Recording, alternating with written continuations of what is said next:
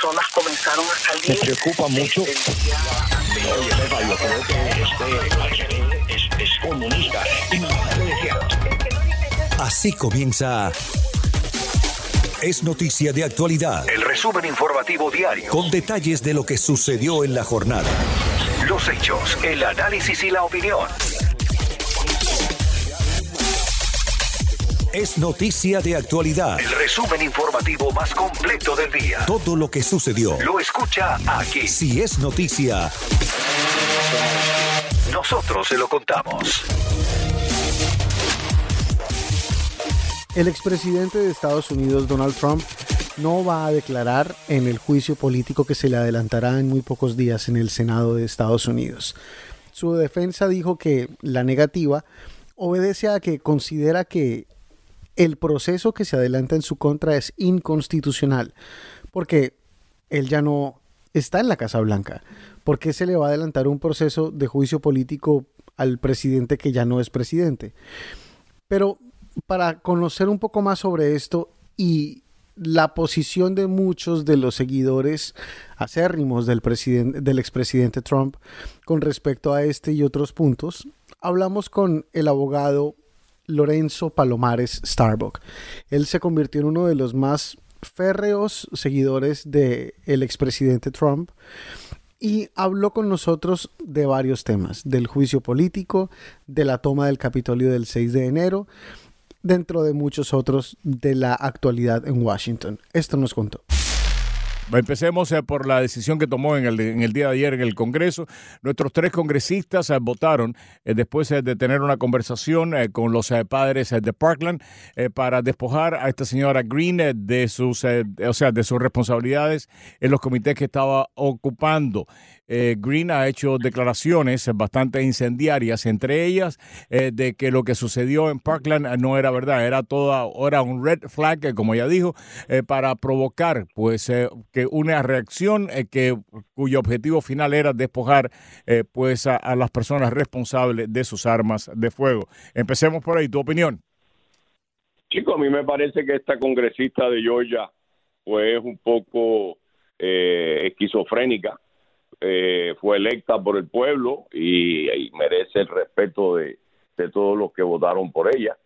Eh, no es necesariamente eh, el tipo de, ecuanimidad que necesitamos todos los demócratas y los republicanos en, en, el Congreso. yo no creo que esto tiene nada que ver con, con el partidismo. me parece que la señora necesita un poquito de té eh, de tilo, como así me decía mi mamá, eh, que en paz descanse. Y, y el mismo tema, ese mismo tilo se lo tenemos que dar a la Casio Cortés. Pero imagínate, esa es la política, ¿qué, podemos hacer? Camilo. Pero bueno, entonces, de acuerdo, abogado, con retirar a esta señora de, de los comités, pero por supuesto, no fueron muchos los republicanos que votaron con nuestros congresistas. Ellos fueron apenas tres de once. La gran mayoría de los republicanos en el Congreso no votaron para retirarla de ahí. ¿Piensa usted que hay alguna ruptura o que es un tema de defensa de la libertad de expresión o qué fue lo que pasó? Yo creo que las dos cosas, Juan Camilo. Eh, yo creo que los republicanos que no votaron en contra eh, tienen que están protegiendo eh, a su compañero, yo lo admiro, eh, sin, sin duda. Eh, votar a, en contra lo único que hace es que quitas a la persona del comité, pero van a tener que poner a, dos, a un republicano en, esa silla, porque ella ocupaba la silla de minoría y no van a poner a un demócrata. O sea que desde el punto de vista votante y de, y de, y de legislación y de comité, del trabajo de los comités, pues el Partido Republicano tendrá que poner a otra persona eh, en ese en ese en esa silla. Eh, ayer McCarthy dijo de que él no sabía qué es lo que era Quanon. Decía yo anteriormente, eh, Lorenzo, no sé si me escuchaste, que después del 6 de enero todos tenemos que tomar una responsabilidad con el presente y el futuro del país todos tenemos que conocer y reconocer quiénes fueron los autores físicos, los autores intelectuales. Ahora hay un juicio político que dentro de solamente unos minutos vamos a abordar ese tema. Los demócratas están acusando al presidente de ser uno de los autores intelectuales principales de la toma del Capitolio el día 6. Pero los autores físicos sí sabemos quiénes son. Son los Proud Boys, es las teorías conspirativas de Quanon. Eso sí sabemos cuáles son. Eh, e, e, es, lógico que el presidente de, la, de la minoría republicana en el Congreso de los Estados Unidos, después de haber criticado a Quanon en no sé cuántas veces, las teorías conspirativas de Quanon, diga en el día de ayer eh, que él no sabe qué es lo que es Quanon. Están los republicanos tan temerosos de una base radical de derecha, golpista, eh, que ni siquiera se atreven a mencionar la palabra y cuando la mencionan es con miedo, diciendo de que no saben qué es lo que es, repitiendo las palabras que el expresidente dijo hace tiempo? No, yo creo que yo tampoco sé mucho lo que es Aquanon. Yo creo que... Pues debes saberlo porque son golpistas, pero ahora, perdona, que debes saberlo porque son golpistas, terroristas, gente que quieren derribar al gobierno de los Estados Unidos por fuerza. Y tú has entregado vida y fortuna, perdona, déjame terminar, déjame terminar. Tú has entregado vida y fortuna defendiendo este país para ignorar un grupo que está poniendo en peligro pues a la República. Todos los grupos que ponen la democracia en peligro son enemigos de, la, de este país, de la Constitución y ahí me uno yo hasta con la misma Pelosi cuando rompió el discurso de un presidente de Estados Unidos. Sí, eh, rompió propiedad del gobierno federal, no diferente a lo que hicieron esos criminales que trataron de... ¿De qué estás hablando, Lorenzo? No sé de qué estás hablando ahora, me perdiste. Cuando se paró un presidente de Estados Unidos y ella cogió el discurso del presidente y lo rompió en ¿Pero qué tiene que ver eso, con un golpe de Estado? Que es el mismo, que es el mismo tipo de conducta. Ese, por eso ese, eh, ese, ese, ese, esa falsa, perdón, Lorenzo, sin lugar a duda, en su momento había que criticar, a, pero déjame terminar, a la Pelosi y criticarla por eso, y nosotros lo hicimos. Pero esas falsas equivalencias son los que nos tienen moralmente destruidos, porque nada se puede criticar, porque siempre que uno critica algo, uno encuentra a otra persona que criticarlo, los dos hicieron mal, por lo tanto, para adelante no hay que, no hay que seguir hablando de eso. No, no, sí, tenemos que hablarlo y exponerlo para ver cómo cambiamos. Claro que sí. Ninguna de las dos cosas están bien hechas. No, pero es que no se pueden comparar un golpe de Estado donde murieron cinco personas, donde había gente que expresamente estaban buscando al vicepresidente de los Estados Unidos para asesinarlo, con romper un discurso que por muy malo que fuera esa actitud, tú no puedes eh, comparar a eso, a una multitud de golpistas, terroristas, buscando al vicepresidente para asesinarlo. Eso, comparar eso, mi querido Lorenzo, eso no tiene, eso, eso, eso es una barbaridad comparar esas dos cosas. con todo, con todo respeto, yo considero el acto en enero 6 de los agitadores que fueron a, al, Capitolio. No lo considero un acto golpista ni, ni nada que se parezca. ¿Quién lo considera, Lorenzo? Un acto de desorden no diferente a lo que pasó en, en, en, Washington. Eh, ahí estaban metidos los mm. Boys, si los quieres poner, porque hay uno arrestado estaban O sea, a ti, así, a ti tomar el Congreso de los Estados Unidos por, por la fuerza, con el intento expreso de juzgar, y esto no lo sé, pero déjame terminar, déjame terminar nada más. Para ti, o sea, eh, como eh, es igual, o sea, en los desórdenes que vimos, por muy criticables que fueran de Black Lives Matter, con el, con el, o sea, con el objetivo de tomar el Congreso de los Estados Unidos por la fuerza, eh, secuestrar, juzgar y ejecutar a nuestros congresistas, ejecutar al vicepresidente de los Estados Unidos, que eso eran algunos de los objetivos que tenían estos golpistas. ¿Tú le llamas a eso un desorden? Todos esos son desórdenes que son agitantes, que, que tratan de romper la democracia de este país, no importa si es de un lado o del otro. Recientemente perdimos a dos excelentes oficiales de la ley del FBI y yo no veo a Black Lives Matter saliendo a, decir nada y apoyar a la gente y a la familia. Lorenzo está, está tratando, ¿verdad? Si fueras abogado hubieras perdido el juicio, mi hermano. Si tú fueras el, abogado de, si tú eres, si fueras el abogado de esta causa, hubieras perdido el juicio completo. Vamos a pasar a, déjame pasar a, a Juan Camilo. Adelante, Juan Camilo. Abogado, eh, a propósito del juicio político que se le va a adelantar al presidente, al expresidente Trump, él dijo que no va a ir a declarar como se le invitó porque no cree que sea constitucional, pero constitucional sí es. Lo que no sabemos es por qué deberíamos continuar el proceso si él ya no está en la Casa Blanca, pero es constitucional. ¿Por qué, ¿Qué le parece a usted esa respuesta del presidente? difiero altamente contigo. Eh, respetuosamente, eso no es constitucional. Tú no puedes residenciar a nadie que ya no es eh, miembro del, de, de, de ningún tipo del gobierno. Tenemos que seguir esta conversación la semana que viene. Un fuerte abrazo, te quiero mucho. Seguimos la semana que viene, claro. Lorenzo Palomares, sí señor, que es uno de los pocos republicanos que tiene el valor de decir estas cosas, sí señor. Buenos días, queridos amigos. Feliz comienzo de jornada. Así estamos arrancando en la mañana del día de hoy. Una mañana fría aquí en el sur de la Florida. Más noticias. Simplemente no se utiliza un equipo SWAT para todos los allanamientos del FBI. Esa, esa es la pregunta. Si se necesita una revisión del protocolo, porque al final terminaron agentes expuestos. Más información. Podemos terminar con una cepa de Jayalía, porque yo que hay cepa de Australia, hay cepa de Brasil, hay cepa de Sudáfrica. Me imagino que tiene que haber una cepa americana, pues este virus se acomoda a las condiciones climatológicas. Correctamente, Roberto. Mira, ya hay cepa americana. Eh, mira, el virus no le interesa matar al humano, no le interesa matar al host, él le interesa sobrevivir. Y por supuesto, su participación. Carlos, buenas tardes. ¿Qué va a cantar? A ver. Contigo aprendí que puedo irme mañana mismo de este mundo. Las fueron- Solo aquí, en Actualidad Radio 1040 AM. 103.9 FM para la ciudad de Miami. Para la ciudad de Miami. más profundo. Es noticia de actualidad. El resumen informativo más completo del día. Más completo del día.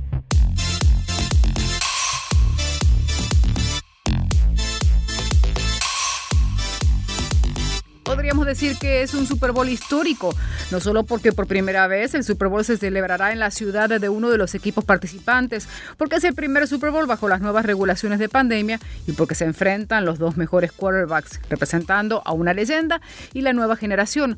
Así lo señala Carlos Borges, narrador y comentarista deportivo y la voz oficial en español de los Bucaneros de Tampa, que nos atiende desde la ciudad sede de este Super Bowl número 55. Fascina eso de que un venezolano, eh, em- em- no me sorprende, los venezolanos tienen todo tipo de talento, ¿no? Y, y los periodistas deportivos venezolanos, oye, son algo serio, son estrellas, son como los peloteros venezolanos. Eh, pero que un venezolano sea la voz de los bucaneros, que por cierto, eh, creo que van a ganar, ¿no? Gracias por, el- gracias por esos deseos, Ricardo. Mira, por cierto, primero, claro que Alba Medina, tú sabes, esa, esas personas que trabajan por la comunidad desinteresadamente, ella siempre es la que conecta a todo el mundo con todo el mundo aquí en Tampa. Les mando un gran abrazo. Tú sabes, Ricardo, que casualmente, y para María Fernanda, no sé si lo sabes, pero yo comparto el tengo la dicha de, de compartir el circuito en español desde hace tres años que existe en español para los box con un argentino, se llama Martín Gramática. Ah, sí. Es el campeón, sí, campeón. Fue campeón con los Buccaneers, era el pateador en el año 2002. Es una gloria, es una gloria aquí en Tampa, ¿no? Sí, sí, sí. Ese argentino, vaya, que hay que hay que nombrar una ciudad allá en la Tierra de la Plata con Martín Gramática, porque el tipo aquí es una gloria. En Tampa lo adora, ¿no? Qué, qué- qué increíble, Carlos, y, y lo que decimos, ¿no? Cómo nos vamos adaptando, eh, principalmente las comunidades que estamos acostumbrados a otro tipo de deporte, a sumarnos a esta fiebre del fútbol americano, ¿no? Por lo que representa para los Estados Unidos eh, y mucho más. El año pasado se celebró el Super Bowl aquí en la ciudad de Miami, este año en Tampa, y por primera vez en la historia del Super Bowl el equipo, el- la, ciudad sede tiene su, equipo en la final. Cuéntanos cómo se está viviendo, ¿no? Esta, esta fiebre. Pero además, eh, cómo hay que ap- apaciguar de alguna forma los, los ánimos porque hay que mantener eh, en, en cuenta otra situación, ¿no? Que es la de la, de la pandemia. Seguramente, María Fernanda. Y, y- es, es una fiesta, a ver, se siente, en la ciudad tú sientes la energía que trae el Super Bowl. Es cierto, no hay tantas personas en la calle como tal vez se esperaba.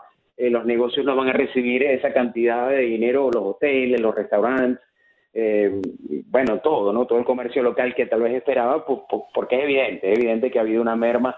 Ojo, ha habido una merma no solamente por la pandemia, sino que eh, curiosamente es la primera vez que una ciudad que es anfitriona del Super Bowl, su equipo lo disputa.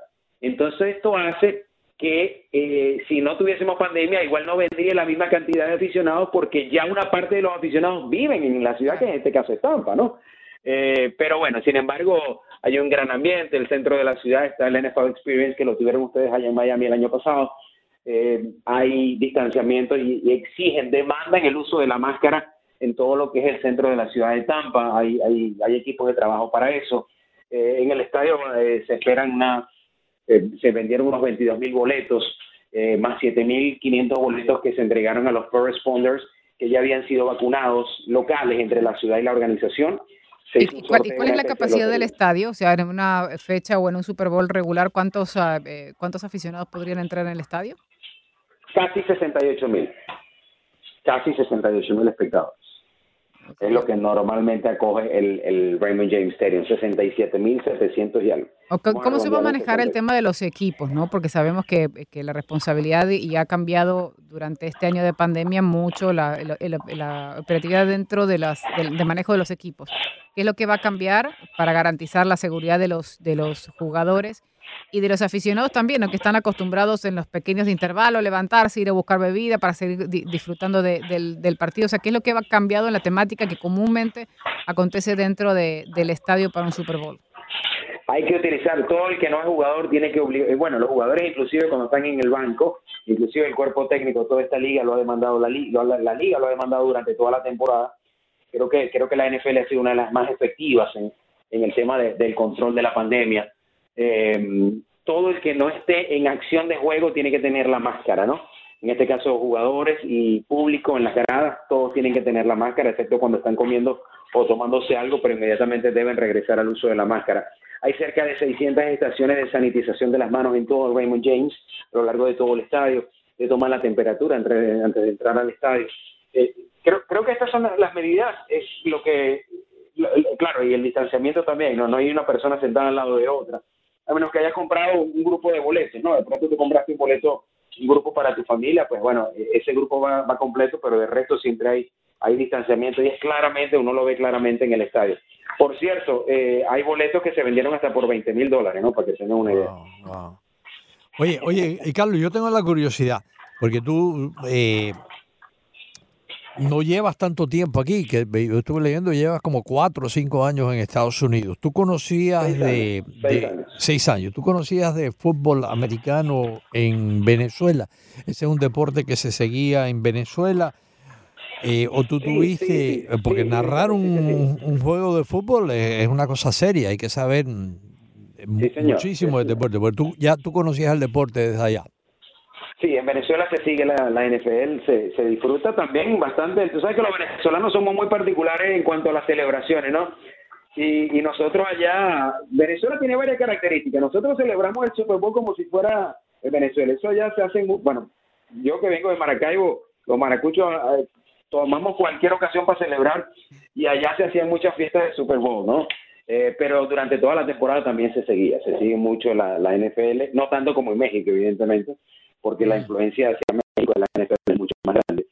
Eh, pero, pero sí, sí se sigue. Yo, yo siempre estuve dedicado al, al periodismo deportivo en Venezuela y la narración. Y tú sabes que cuando tú, cuando tú te especificas en la comunicación deportiva, hay técnicas que tú eh, vas desarrollando y las puedes ir adaptando de deporte a deporte. O sea que si te cambias de trabajo y, te toca ir al baloncesto, eh, tú puedes eh, llevarte algunas técnicas del baloncesto, a- del fútbol al baloncesto y la vas adaptando en tu trabajo y puedes irlo desarrollando.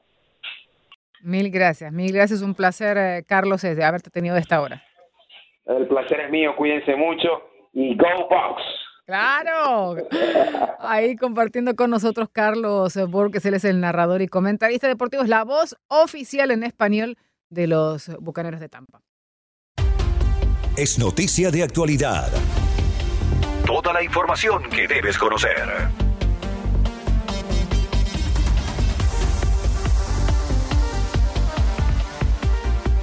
Tenemos probablemente no solamente un amigo para Ricardo para mí, un hermano, sino probablemente uno de nuestros mejores analistas. Eh, tiene un doctorado en filosofía, es un estudioso de la historia eh, de Cuba, conoce probablemente mm, mejor que la mayor parte de los cubanólogos que yo conozco. Eh, trabajó en Radio Martí en la época de oro de Radio Martí. Eh, siempre lo he dicho que el mejor director que tuvo Radio Martí fue Ernesto Betancourt. Eh, era una época que realmente todos los que vinimos después eh, tratamos de imitar siempre, mm, o sea, y nunca logramos ni siquiera acercarnos a la credibilidad, a la legitimidad, al lustro que tuvo Radio Martí en esa época, donde eh, pues eh, Ramón era jefe del Departamento de Investigaciones, cuando realmente, realmente el Departamento de Investigaciones de Radio Martí pues funcionaba a las mil maravillas. Y tengo que decir que cuando aquello yo trabajaba en el Canal 51, compartimos muchísimas informaciones, Ramón y yo, y para mí es un placer. Después fue jefe de las páginas editoriales de, de Miami, eh, del Nuevo Herald, un infinidad de labores profesionales que ha hecho y para nosotros es un placer siempre tenerlo en el programa. Ramón, qué bueno tenerte acá. ¿Qué tal, Ramón? Y qué bueno, y qué bueno escuchar una vez más tu extraordinaria introducción. Espero que en realidad mi vida y mi ejecutoria pues haya cumplido la mitad de lo que tú acabas de, de decir. Mi querido amigo, lo, lo haces. Y tú sabes quién, quién es el mejor testigo de que tú has vivido a la altura de lo que se espera, de lo que todos tus amigos decimos de ti, tu padre. Que tu padre también es uno de esos baluartes que tiene la República. Eh, uno de esos eh, cubanos que llevó el peso de la púrpura hasta sus últimas consecuencias y por ello pagó un, un precio tremendo en las prisiones castristas.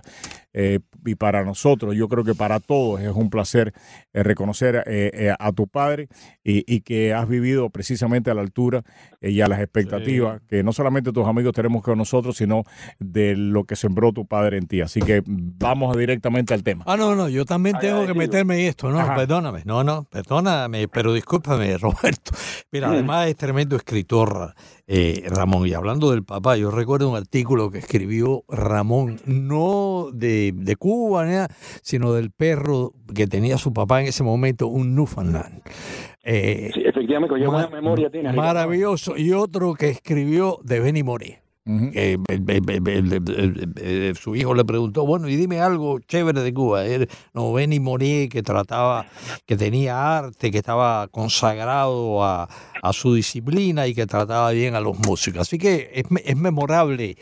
Tiene una pluma excelente. Ramón, sobre cualquier tema. Vamos, vamos directamente al tema. Mil gracias, mil gracias, Ricardo. Vamos directamente al tema y para, bueno, pero no quiero seguir sin enviarle a tu padre si está escuchando un abrazo, nuestro, nuestro, nada, nuestra admiración, nuestro respeto, nuestro cariño eh, eh, para tu padre, que realmente. Se lo transmito sin, fa- se lo transmito sin falsa. ¿Cómo que no? eh, Roberto y Ricardo. ¿Cómo que no? Vamos directamente al tema. Una de las cosas que hemos, estamos, hemos- hemos estado abordando en los últimos días, y no solamente tú, pues, por tus estudios eh, de filosofía, sino por tu conocimiento, eh, tanto de la cultura norteamericana como de otras culturas, yo creo que nos puedes ayudar tremendamente en este tema. Es el tema de las conspiraciones. Ayer hablábamos de Quanon, de, cómo ha penetrado pues toda esta teoría, teorías conspirativas eh, en, en los Estados Unidos y precisamente una de las representantes de estas teorías conspirativas eh, pues eh, fue evaluada ayer en el Congreso de los Estados Unidos sancionada con, despojándola de, de, de pertenecer de participar en todos los comités pero cuando uno ve de que esas teorías han llegado hasta el Congreso de los Estados Unidos y que el presidente de la minoría en la Cámara de Representantes Jim McCarthy se atreve a decir que él no sabe lo que es eh, QAnon después de que estas teorías encabezadas por este grupo, mm, o sea, motivaron a personas a tomar control del Congreso, es realmente para mí inaceptable. Es, inaceptable, pero es la realidad. No sé hasta dónde quieren llegar en una discusión adicional de las, con, las teorías conspirativas delirantes, eh, porque no todas las teorías conspirativas son delirantes. Muchas veces o frecuentemente en un tribunal federal penal podemos ver a eh, fiscales muy bien preparados en causar y lograr la condena, por ejemplo, de mafiosos, de miembros de pandillas, utilizando leyes que se relacionan con la conspiración. Las conspiraciones han existido, pero cuando se habla de Quanon y barbaridades emparentadas, estamos hablando de una, una serie de, de conjeturas, de alucinaciones colectivas y eh, eso entra ya para mí en el en el ámbito de la psicología social y también de la psicopatología, de, la, de los trastornos psicológicos. Eh, en el caso de la congresista, eh, particularmente, eh, no es la única. Según un informe que yo leí en el verano, en el verano del Congressional, Congressional Service, se calculaba que 70 candidatos nacionalmente estamos hablando de muchos estados, eh, al Congreso habían expresado simpatía, solidaridad, apoyo o no habían querido de ninguna forma criticar a esta esta serie de, de barbaridades delirantes, el cuanón y todo lo que deriva del cuanón. Ricardo. Mira, yo creo que eh, en un país, en cualquier país del mundo, bajo cualquier tipo de sistema político que impere, pero sobre todo en un país tan grande, tan complejo, con tanta diversidad de población, con tantas diferencias hasta, hasta geográficas, eh, desde el primer presidente de Estados Unidos, que fue George Washington, y sentó el presidente, y el que haya estudiado la vida de Washington, como ha hecho Roberto, como has hecho tú, eh, eh, Ramón, sabe que a Jorge Washington le preocupaba aquello y era muy, muy pequeñito Estados Unidos, eran 13 colonias, 13 colonias, que verdaderamente eran casi como 13 países, y él le preocupaba eh, lo que iba a decir, lo que iba a hacer, cómo se iba a vestir, cómo se iba a mover, cómo iba a responder a las críticas, etcétera, porque todo aquello iba a sentar eh, precedente.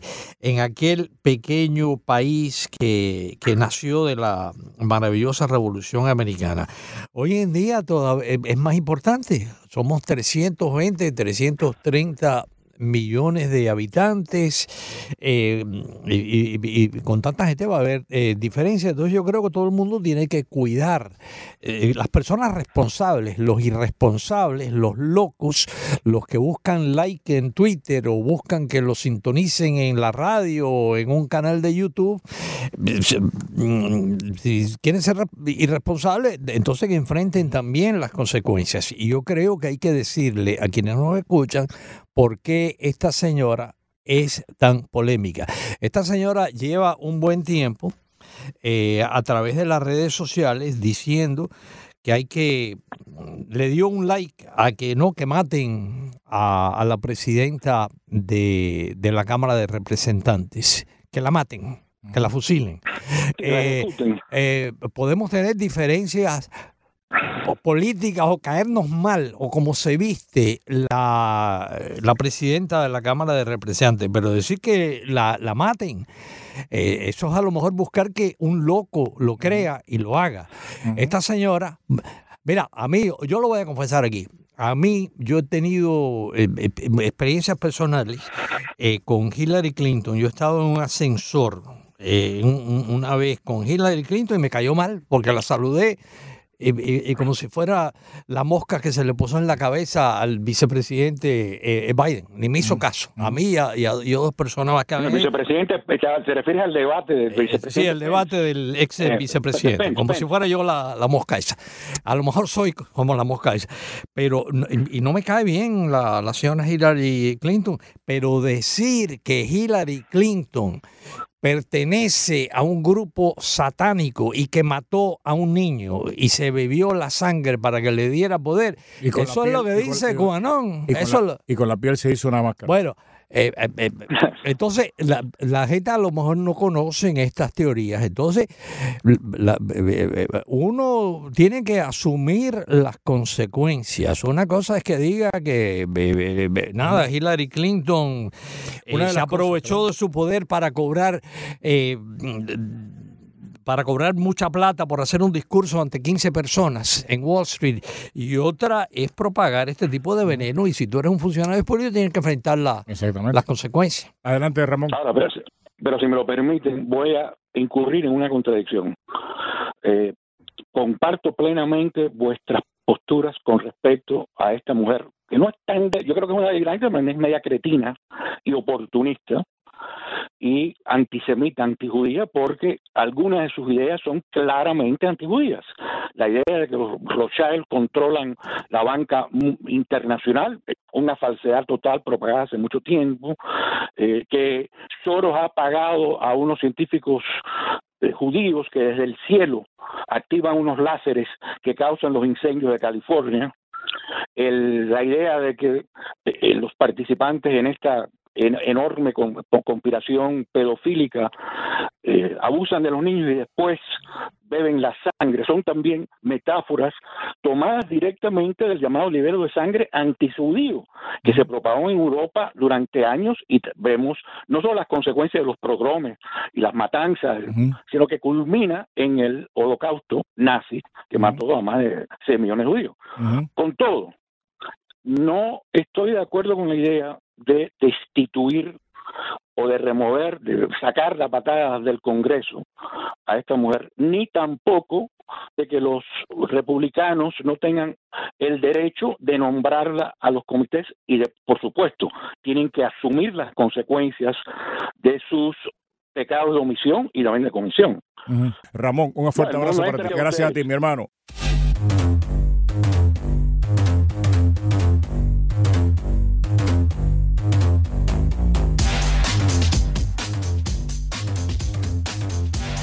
Se perdió, es noticia de actualidad Puede escuchar nuestro podcast a través de todas sus plataformas en actualidadradio.com. en actualidadradio.com.